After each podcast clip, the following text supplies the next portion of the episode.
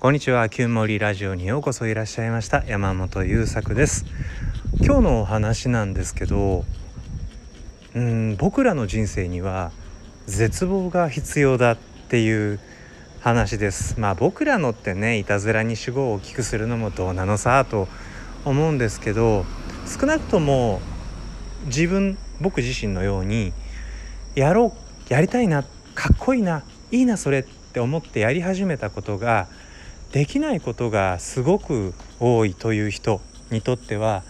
絶望って実はすごく大切なものなんだよっていうことなんです。えー、僕はまああんまり連呼するのもどうなのかしらって思うんですけど発達障害疑いなんですね、えー、ある年去年かな？去年の年末ぐらいにうちの会社の社長から「おいこれ読め」っつって、えー、大人の発達障害とは的なあの発達障害として生きる的な本を渡されましてね突然「はい?」って思うじゃん最初はそんなこと梅雨ほども思ってないしもう三十何年今の僕で生きてんだから自分なんかもう普通の普通だって思ってんだけどまさかねって本パラパラ読んでたら僕のことがめっちゃ書いてんですよね。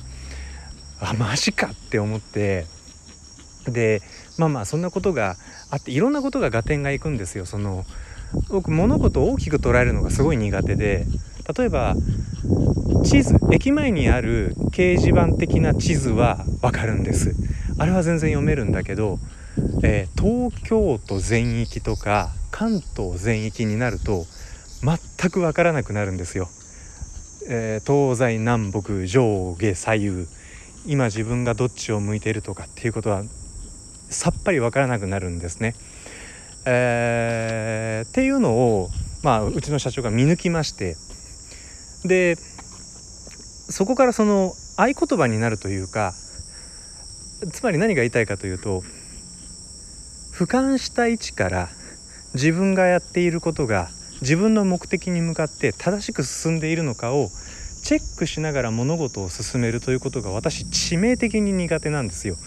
世の中的に言われているこの高さで俯瞰なさいって言われる高さは僕には認知認識できない高さだということなんですよね。だとしたらもう、えーと、方法はいく2つぐらいしかないのかなそれを代わりにやってくれる人と組むかあもっと小さい領域で、えーと、自分の進んでる方向が正しいかどうかを細かく小さく確認し続けるか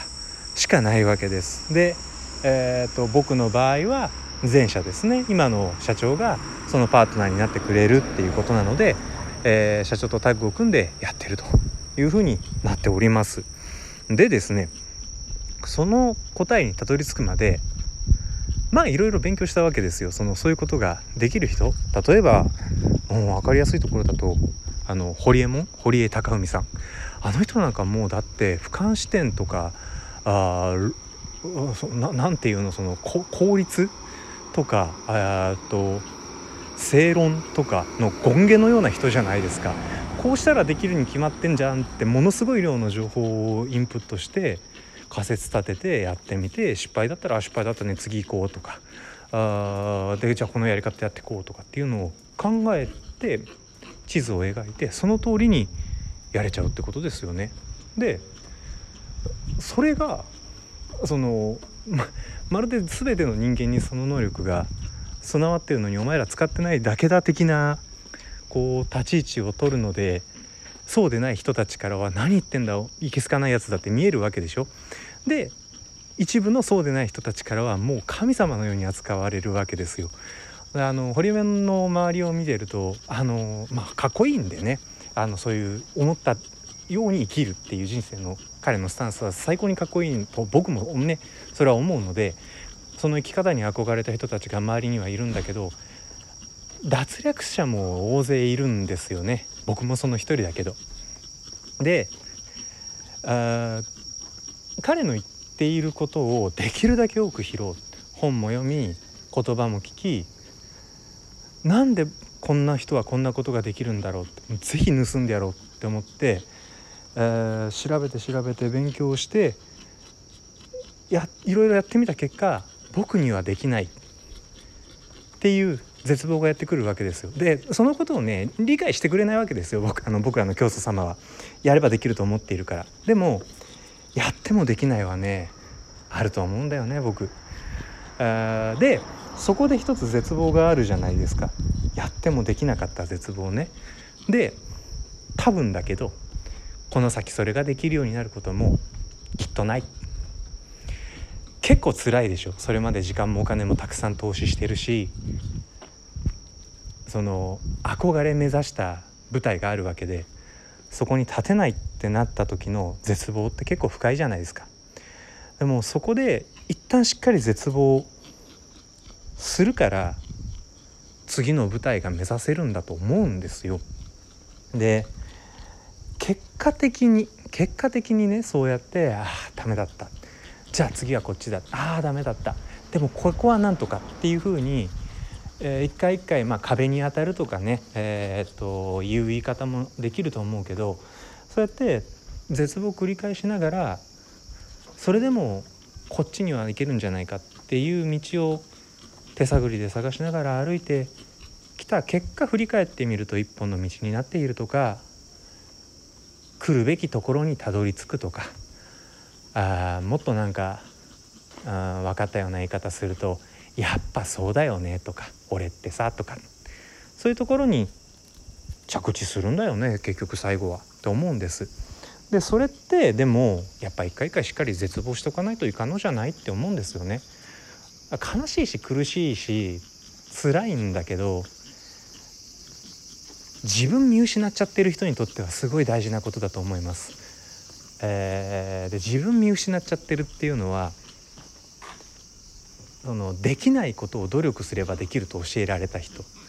えー、だからできてない自分は努力が足りてないからだと思っている人そういう人にとっては絶望は次の希望への大事なステップになるんじゃないかなと思うわけです。なのでうーんもし今このお話を聞いてくださっている方の中でねあれ俺ずっとやってみたいと思っててずっと勉強し続けてるしずっとやり続けてるんだけどどうしても結果が出ないとかどうしてもうまくいかないとかっていう方はそろそろ絶望し時かも。で、えー、まあもしかしたらですけどねあのそんな提案をしておこうと思います。で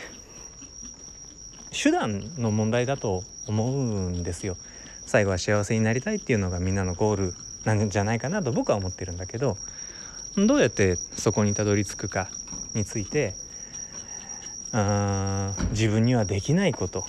なんかものすごいなあそれすごいなあって思うことをしてそこに立っている人たちとは僕の道は違うんだなってていうことに気づくための絶望。そして今まで外側から教えられたこのように幸せになるべきこのように成功すべきこのようにこのようにこのようにという成功パターンのあえて言いましょうか嘘からやっと外れていや言ってくれた人にとっては多分真理なんですよ。でも私にとっては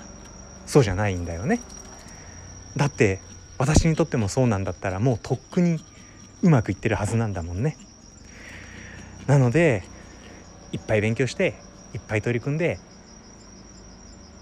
こんだけやってもダメかっていうところに早く行こう。で早く絶望しよう。そして次の希望を目指そう。その先にも絶望は